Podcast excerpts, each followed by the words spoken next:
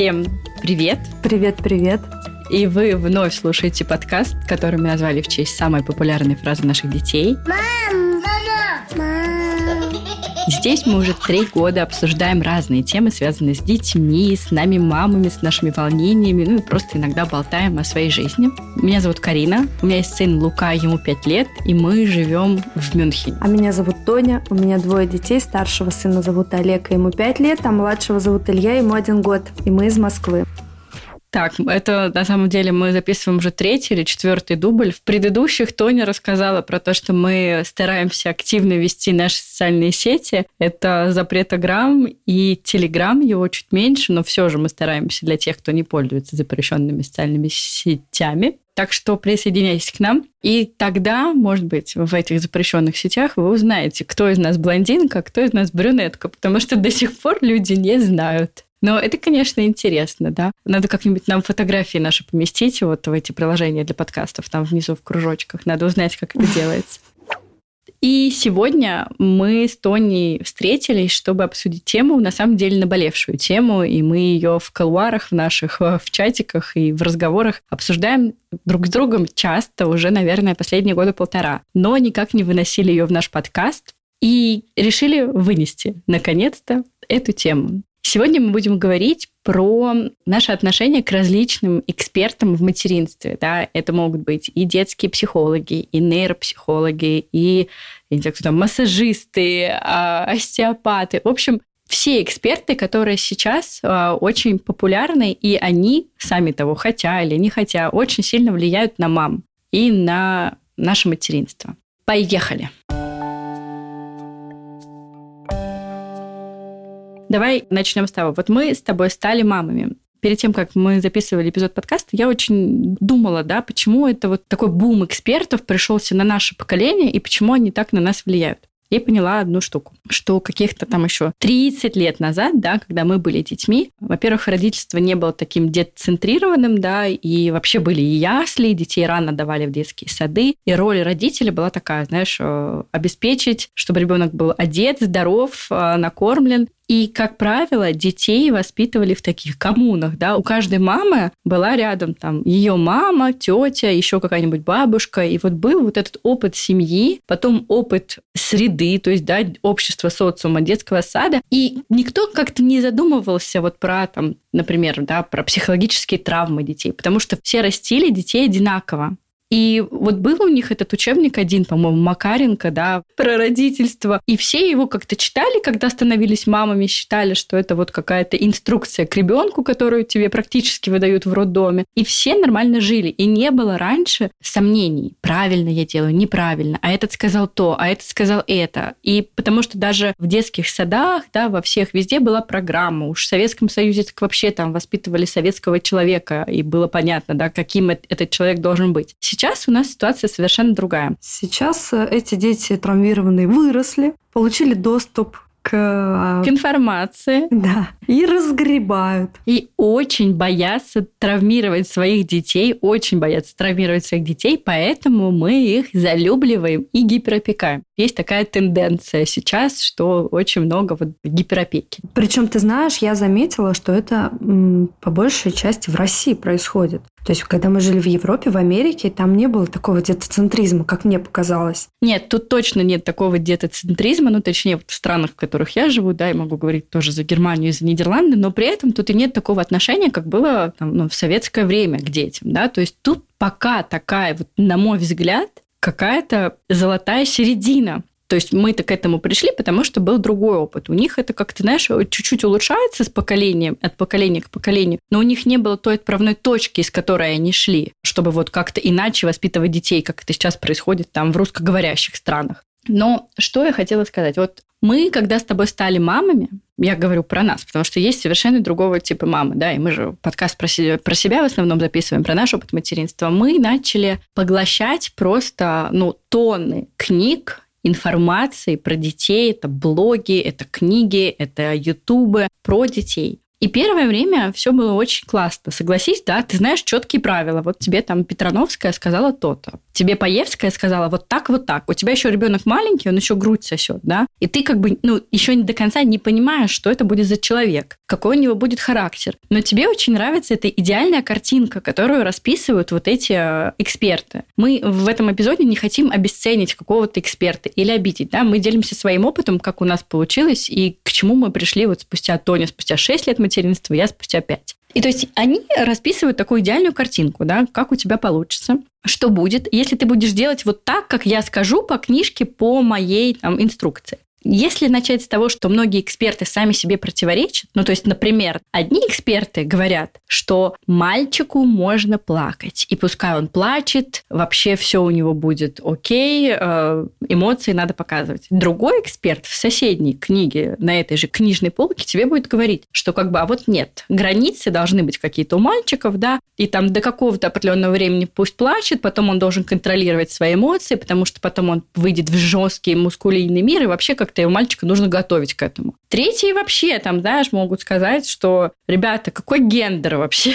О чем вы говорите? С мальчиков и с девочек спрос одинаковый. И такие мамы, как мы с тобой, которые прочитают кучу книг. Слушай, ну таких примеров просто тысячи на самом деле. А вот. Вот, я как бы привела, да, про мальчиков, а есть же и про истерики, согласись, и про границы, про те же самые. Про границы, это вообще, это самая для меня такая неопознанная тема. Я в ней разбираюсь, разбираюсь, так не могу, меня она только в невроз вызывает, вот честное слово. А наказание, например. Сейчас запрещено говорить слово наказание, сейчас говорят санкции. О, Подожди, стоп. Новое исследование говорит, что в принципе наказание – это повиновение ребенка, а повиновение – это принуждение, а принуждение – это значит, что он вырастет и будет потакать всем, кто сильнее него. Поэтому вообще никаких наказаний, санкций к ребенку не должны быть применимы. Вот, кстати, есть на самом деле уже одно такое поколение детей, я думаю, что им вот сейчас лет, наверное, 12. Мой крестник вот в этом возрасте, я помню, когда он был маленький, было популярно не наказывать детей вообще и ничего им не запрещать. Вот вообще. Я это прекрасно помню, мне было 19 лет, и я была в шоке. Потому что уже когда мы начали выращивать своих детей, уже было по-другому, да, у нас были последствия. То есть нужно ребенку говорить о последствиях. Иногда трехлетка смотрит на тебя, растирая какую-нибудь, я не знаю, кашу по стене, и ты ему хоть 150 раз расскажи про последствия, которые у него будут, ему на эти последствия начихать просто. Ну, тут к нам приходят на помощь нейропсихологи, которые говорят, что нейронные связи еще не сформированы в три года. Но вы продолжайте, продолжайте их формировать. К пяти годам они созреют. Ну, как мы выяснили из двух последних эпизодов, не у всех это тоже случается в пять лет. Поэтому вот мы живем, понимаете, от информации до информации. И каждый раз это, конечно, вот как мешком по голове, честное слово, потому что та информация, которую изучала 6 лет назад, порой противоречит той, которая сейчас на меня поступает из всех каналов. По поводу санкций, наказаний, да, сейчас идет, знаешь, история о том, что, да, действительно, дети должны понимать в первую очередь последствия и понимать, что они хотят от этой жизни, да, то есть если мы не даем ребенку iPad, мы должны объяснить и должны предложить ему альтернативу, то есть еще какие-то вот, ну, вот эти вот договоренности должны присутствовать в жизни детей и родителей, вот эта вот эм, экологичность, Поэтому вопрос о том, как же выстраивать границы, у меня до сих пор открыт. Потому что, с одной стороны, я говорю «нет», и я понимаю, блин, я сейчас с этим «нет» не нанесла ему какую-нибудь психологическую травму. Он же сейчас будет подчиняться мне, вот как я уже сказала, да, а потом вырастет и будет подчиняться своему начальнику, если тот будет неправ. То есть у меня уже такие мысли возникают, понимаешь, что уже реально превращается в невроз. И невроз этот происходит у меня, вот я про себя говорю, повсеместно. То есть я, прежде чем что-то сделать относительно своего ребенка, я тысячу раз подумаю, взвешу, проанализирую. С одной стороны, это хорошо. То есть у меня нет никаких импульсивных таких моментов. Я как-то сдерживаю и анализирую вовремя. А с другой стороны, может быть, я слишком мягкая, что ли. Не знаю, не перерастет ли это в какую-то мягкость, вседозволенность. Но в то же время я разговариваю с ребенком, объясняю. То есть, знаешь, вот как я скажу. Есть уже поколение, которое выросло на советском воспитании, и как бы выросла, ну, наверное, не так хорошо, как могло, но результат мы видим этого воспитания.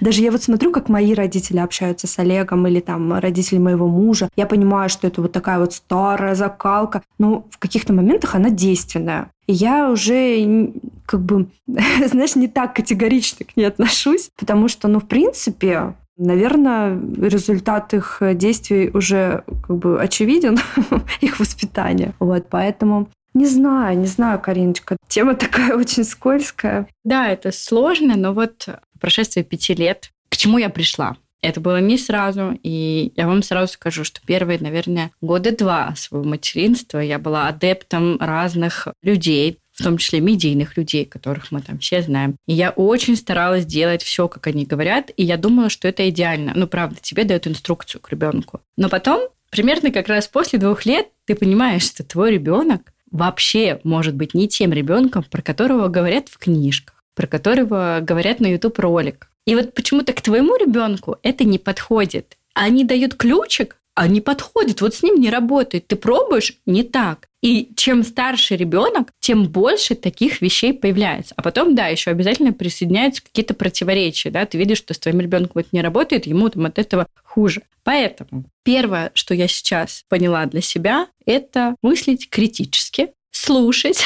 но не всегда делать а некоторых можно вообще не слушать. Я про свой вот недавний опыт расскажу отдельно. Не воспринимать все как истину в первой инстанции. Мне пришел в голову такой пример. Вот у нас есть мужья. Вова и Максим. Вот если мы сейчас будем читать какую-то книжку про отношения с мужчинами, да, там, с мужьями, как там подобрать какой-то, ну, просто вот то, что мы читаем про детей, прочитать такое про мужей. И у нас есть мужчины, которые первые до 50 тысяч рублей с этими мужчинами спать нельзя. Вообще, в принципе, никому. Ведь мы же в процессе чтения книги сразу будем понимать, что я вот это с Максимом не сработает, он не такой человек. Или вот это Вове вообще не зайдет, потому что это не про него. Потому что наши мужья уже взрослые, сформированные люди, мы с ними много лет, да, мы их хорошо знаем. Так почему же, когда мы читаем книги про детей, да, или слушаем этих экспертов про детей, мы думаем, что вот точно это подойдет к нашему ребенку, потому что, ну, это написал психолог, который, я не знаю, имеет большую практику с детьми. Да вот нет, этот психолог, тот, кто пишет эту книгу, тот, кто делает этот ролик, он видит твоего ребенка конкретно, да? Он пишет про какого-то ребенка вымышленного, может быть, даже про большинство детей, но это может быть не ваш ребенок, и это может быть вообще не про вашего ребенка, и нужно постоянно об этом думать. Вот мне очень понравился мой пример с мужьями, да, с нашими, потому что я думаю, ты понимаешь, про что я говорю, что про мужей точно половина книг вообще не зайдут потому что они вот такие вот у нас отдельные личности, нестандартные какие-то мужчины. Но почему мы вот детей пытаемся впихнуть в эти какие-то рамки, которые написал э, в книге человек с большими регалиями? Да, в первую очередь, конечно, нужно ориентироваться на своего ребенка, это правда. Ну, да, на самом деле таких моментов очень много. Самый большой вред, который могут нанести эксперты или люди, которым вы полностью доверяетесь, это вот, я уже говорила, это взрастить в вас чувство вины. Чувство вины и неврозности вот этой вот. Да, я с тобой полностью согласна. Я помню, что раньше, вот когда ну, Лука был маленький, э, в моем окружении были мамы, которые не прочитали ни одной книжки. Вообще. Ну, то есть там ты им говоришь, кто такая там Петрановская, они не знают. Ты говоришь им про Паевскую, они вообще первый раз слышат. И, и про остальных экспертов в том числе. И я тогда думала, господи, да что ж такое, им что совсем не интересно? Но это были совершенно другие мамы. Ты знаешь, они были более спокойны, они доверялись интуиции своей, своему опыту. Да, возможно, они делали ошибки с точки зрения всех этих современных норм. Но как бы они это понимали потом сами, да, фиксили где-то, исправляли, и все проходило легче. Потому что меня наличие знаний моих о развитии ребенка, да, каких-то нормах физических или вот сейчас, да, он дошкольник уже, и сейчас такие другие у него нормы врываются в нашу жизнь. Это зачастую в моем материнстве меня выносило в большой минус. Ты правильно сказала, что это и чувство вины, и неврозность. На меня это прям сильно влияло. Знаешь, я там начинаю слушать какой-то вебинар и думаю, все, все пропало. И сейчас будет просто вишенка на торте, почему я решила записать с тобой этот эпизод. Я, а, многие мои подруги, которые живут в Москве, ну, подруги и знакомые, а, вот я знаю, что многие водят детей к детским психологам. И, как я уже рассказывала в предыдущих эпизодах, у Луки есть сейчас такие поведенческие проблемы с истериками конкретные, да, которые меня напрягают. И вот, значит, э, я тебе писала и рассказывала, у него в среду была такая очень сильная истерика, которую мне было очень сложно там пережить вместе с ним. И я записалась к одному детскому психологу. Это вообще отдельная тема. Во-первых, она, я на нее подписана была в Инстаграм, а по Инстаграму она мне казалась достаточно, ну, таким адекватным экспертом. Ну, как бы я не могла понять там совсем, ну, там, уровень, да, ну, дипломы были, сама она мама, в каких-то там рилсах хорошие темы поднимала, какие-то вебинары. Ну, в общем, как-то я не могу сказать, что это был тот человек, которому у меня там уровень доверия 150 был, да, но, по крайней мере, потому что она публиковала, не было у меня никаких расхождений с ней. Я оплатила онлайн-консультацию с ней. Во-первых, я вначале ей там написала, да, в сообщении, что, ну, она спросила, в чем проблема, я сказала, что вот там у ребенка пяти лет все еще периодически бывают истерики, сейчас они участились, вот иногда бывает там дни без истерик, иногда бывает вот одна какая-то большая истерика, иногда бывает пару поменьше. Она такая, да, конечно, тогда вам нужно на консультацию. Я такая, ну, окей. В общем, пришла я на консультацию к этой женщине, я не буду ее называть, я не буду ей делать там черный пиар, возможно, она не такая плохая. Я говорю про свое мнение. И, я ей рассказываю всю эту ситуацию. И она, конечно же, знаешь, говорит, да, я вас понимаю. Очевидно, да, есть какие-то у ребенка проблемы, что-то какие-то у него там внутренние переживания. А голова? А голова предмет темный, исследованию не подлежит. Я вам могу порекомендовать два месяца моего сопровождения, восемь сессий. И да, это вот стоит столько-то, столько-то. А можно еще подключить чат в WhatsApp. И я буду доступна вот для вас, как ваша лучшая подружка. Вы можете писать мне там, Ирина, как мне быть? И, вы, и я вам сразу все напишу в любое время дня и ночи. И знаешь что? Из инсайтов было только что возможно, что мой ребенок немножко перегружен, потому что у Луки там новый детский сад, и у него достаточно большое количество активностей, кружков. То есть мой ребенок не вот там супер бездельничает. Может быть, да, это как инсайт, но с другой стороны, ребенок у меня был две недели недавно в отпуске без сада и без кружков, и как-то ситуация не поменялась, да, и в отпуске истерики все еще были. И потом она мне сказала, что, возможно, есть немножко такого, что мы слишком много ему запрещаем, хотя у нас как бы, ну, по запретам, ну, я не знаю, ну что, мы там сладкое не разрешаем ему объедаться, и мультики, и планшеты в течение недели, ну, то есть только на выходных, да. Это как бы все наши запреты, да, нет других запретов. Вот, что, возможно, типа там чересчур такой, э, ну, слегка авторитарный метод воспитания у нас с мужем. И потом она, знаешь, и вроде бы вот если бы все вот так вот бы остановилось бы, я бы просто бы выключила бы компьютер и подумала, ну, не мой человек. Во-первых, потому что на всей сессии я не почувствовала от нее такой экспертности, да, за которой мне хотелось бы идти. А потом она говорит, ну, Карина, если вы сейчас это не исправите, в школе все будет так плохо, и потом вы мне будете в 8 лет вашего ребенка звонить и просить помощи. И тут я такая, баба, пдыщ, пдыщ, пдыщ. А я человек, который имеет опыт личной терапии, многие мои друзья имеют опыт терапии, вообще с, у меня есть хорошая знакомая, там, терапевт, за которой я наблюдаю и общаюсь. И я прекрасно знаю красные флаги из которых нужно просто от специалиста уходить. И тут у меня было два. Во-первых, когда тебе человек навязывает свое сотрудничество, да, то есть как бы по идее у меня была диагностика, да, навязывает свою вот эту продолжение своей работы прям так активно. Хотя мое лицо уже было, видимо, такое, просто покер-фейс. Она даже спрашивала, вам интересно? А потом, когда она вот это сказала, и тут я уже, наверное, ну, не могла скрыть вот это просто... Так, расскажи, что ты ей на это ответила.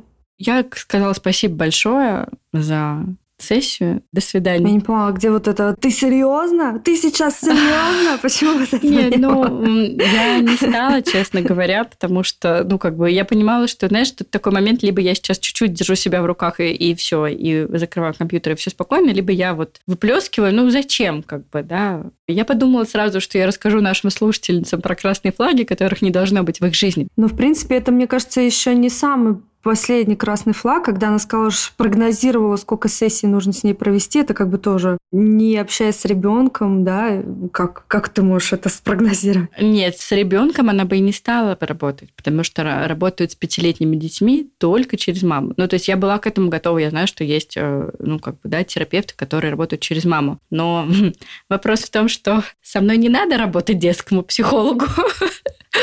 У меня для этого есть другие инструменты. И, конечно, ну, как бы да, в течение сессии вот этой небольшой, она мне 10 тысячи раз сказала, что я прекрасная мама, и видно, что я очень осознанная мама, что я очень много информации знаю, и все такое.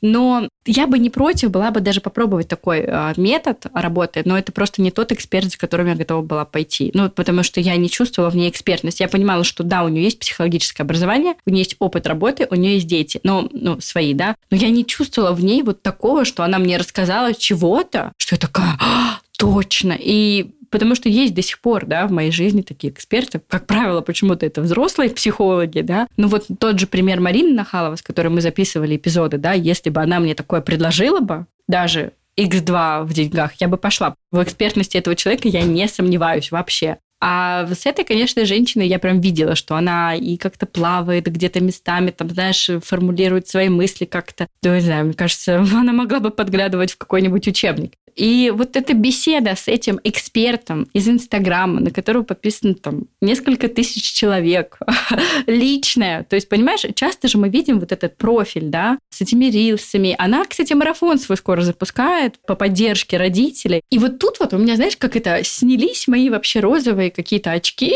окончательно. Почему мы решили вынести эту тему на аудиторию большую? Потому что слушайте только себя. Вот после сессии с ней я поняла только, что все с моим ребенком в порядке. У детей бывают фазы, у детей бывают периоды, и я это знаю, да. Почему я поддалась на это? Потому что вот недавно там моя знакомая приезжала из Москвы в Германию, и она рассказывала, как ее ребенок ходит к детскому психологу, и как вот она работает с этим детским психологом, и какие невероятные вот эти результаты. И, конечно, знаешь, я такая, блин, это же классно, да, когда опять какую-то пилюлю тебе кто-то даст, и все у тебя будет в порядке. Нет, конечно, так не бывает. Ну, мы своих детей, ну, то есть это все равно работа, да. Мне, может быть, не повезло со специалистом, но после этого специалиста я поняла, что мне, в принципе, это не нужно. Ну, то есть у меня нормальный ребенок, да, ну, да, он истерит, да, бывает. У всех детей бывает. У него сейчас адаптация в детском саду. Детский сад очень отличается от прошлого детского сада концепцией, да, и вот буквально сегодня меня осенило, почему моему ребенку сейчас тяжело. И у него действительно есть на это причины из-за адаптации в детском саду, потому что он попал в совершенно новое пространство, в котором другие правила. Ну, уж точнее, их практически нет.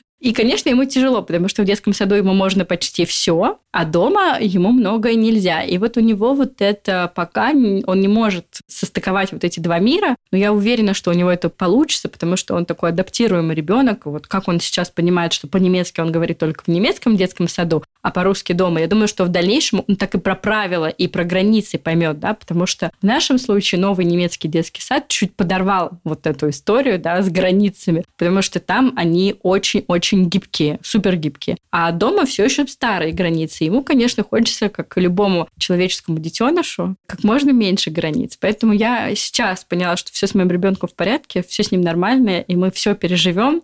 И в школе у нас, если и будут проблемы, а у всех в школе бывают проблемы, вообще у всех, то они точно будут не из-за того, что я не заплатила эти 45 тысяч этому детскому психологу. Ну, я тоже думаю, что, скорее всего, это просто не твой специалист. А я, кстати, не знаю, это правда, что в этом возрасте терапевты работают через родителей? Просто у меня Олег напрямую ходит к психологу детскому в детском саду, а мнению которому я тоже очень доверяю и тоже в восторге от ее работы с ним, но он прорабатывает какие-то свои истории. Вот из последнего у него был страх темноты, и они прям в песке выгружали эти страхи, проигрывали, прорабатывали. Ну и действительно результат ее работы прям на лицо. Я думаю, что какие-то такие штуки, да, вот как у ребенка, да, как там, ну, страх, например, это действительно может проработать детский психолог. Когда это поведенческие проблемы, да? Нет, Карин, ты знаешь, мне кажется, что нет, потому что и поведенческие проблемы, они тоже прорабатывают э, сенсорно, потому что у Олега были и другие различные ситуации именно в поведенческих историях. Тоже вот вспоминаю, он очень боялся потерять меня из виду. А, я как-то делилась, кстати, э, этой историей в подкасте, то есть он, если терял меня, он впадал в истерику, он... для него это была трагедия, просто потерять меня из виду там на тренировке или там во дворе. И как бы психолог тоже это все довольно успешно проработал с ним. Я уж не знаю, правда, как. Ну, я точно знаю не от этого психолога, а я знаю от людей, которым я очень-очень доверяю.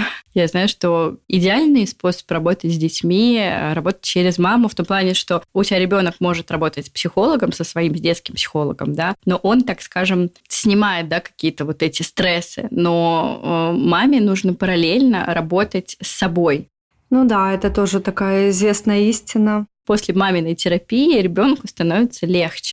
Мне многие говорили, что мы как бы не лечим детей, мы лечим маму. Вот это я слышала от многих очень таких экспертов, которым я доверяю. Поэтому я думаю, что когда ребенок тоже ходит к психологу, проигрывает какие-то штуки, да, там сенсорно разгружается, это классно. Это одна тема, да, но это не отменяет того, что маме нужно работать. Данный психолог, она не работала с мамой как терапевт мамы. Она работала, я не знаю, это как коуч по материнству, да, потому что в конце концов у тебя могла появиться своя методичка по твоему конкретному ребенку, да. Она, конечно, там большое интервью проводила, там про все методы воспитания, санкций, запретов, чтобы уже понять, где там что у ребенка не так. То есть данный психолог, она работала через маму не, не чтобы маму вылечить, да, а чтобы маму направить. Но с детьми она тоже работала, но, видимо, в моем случае это не нужно было. Как бы она говорила, что вот в моем случае, так у нас была диагностическая история, что работать через маму. С детьми я знаю, что она работает на вот эмоциональный интеллект, например, да, точно работает.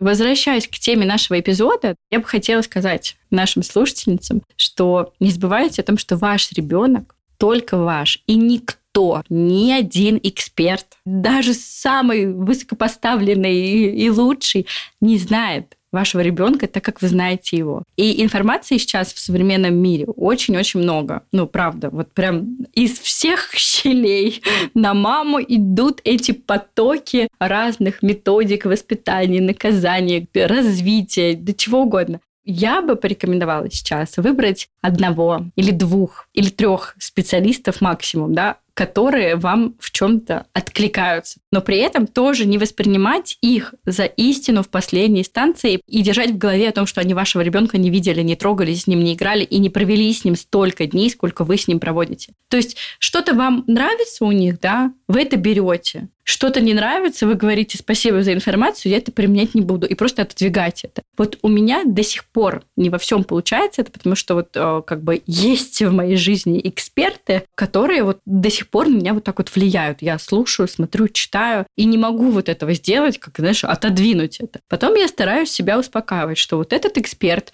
там, первые два года материнства рассказывал мне помимо материнства, как мне еще с мужем себя вести, да, но почему-то она с мужем развелась. Значит, не все, что она делает, делает она классно. Да, может, у нее какие-то прекрасные дети выросли, но тоже, да, по детям непонятно. Может, они у психологов сидят и в какой-то длительной терапии. Короче, я очень тоже хочу к этому прийти, найти несколько специалистов, ну, там, одного-двух, да, и быть с ними, вот как бы на одной волне.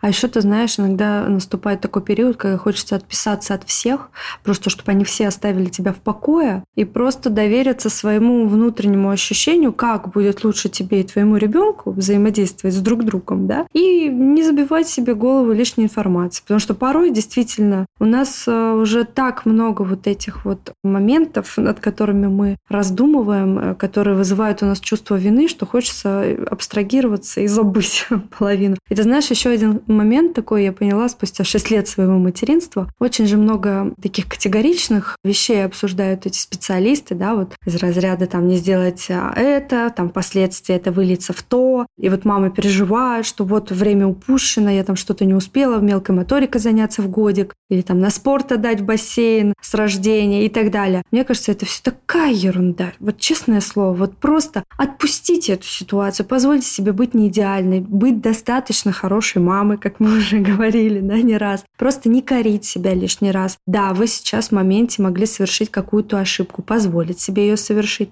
накричали вы на ребенка, вы поняли, окей, я не права, я постараюсь в следующий раз этого не делать, и все, и отпустить эту ситуацию. Не плакать перед сном, потому что мамы такие впечатлительные, знаешь, когда дети ложатся спать, они сидят, вот это грызут себя, а в этой ситуации я не так поступила в той. Классно, что вы уже осознали, что вы были неправы, и отпустили эту ситуацию, и в следующий раз возможно, вы будете там делать выводы из своих каких-то, ну, не то чтобы ошибок, но ситуации бывают разные, да, все мы выгораем, устаем. В общем, позволяйте себе быть не идеальной. Позволяйте.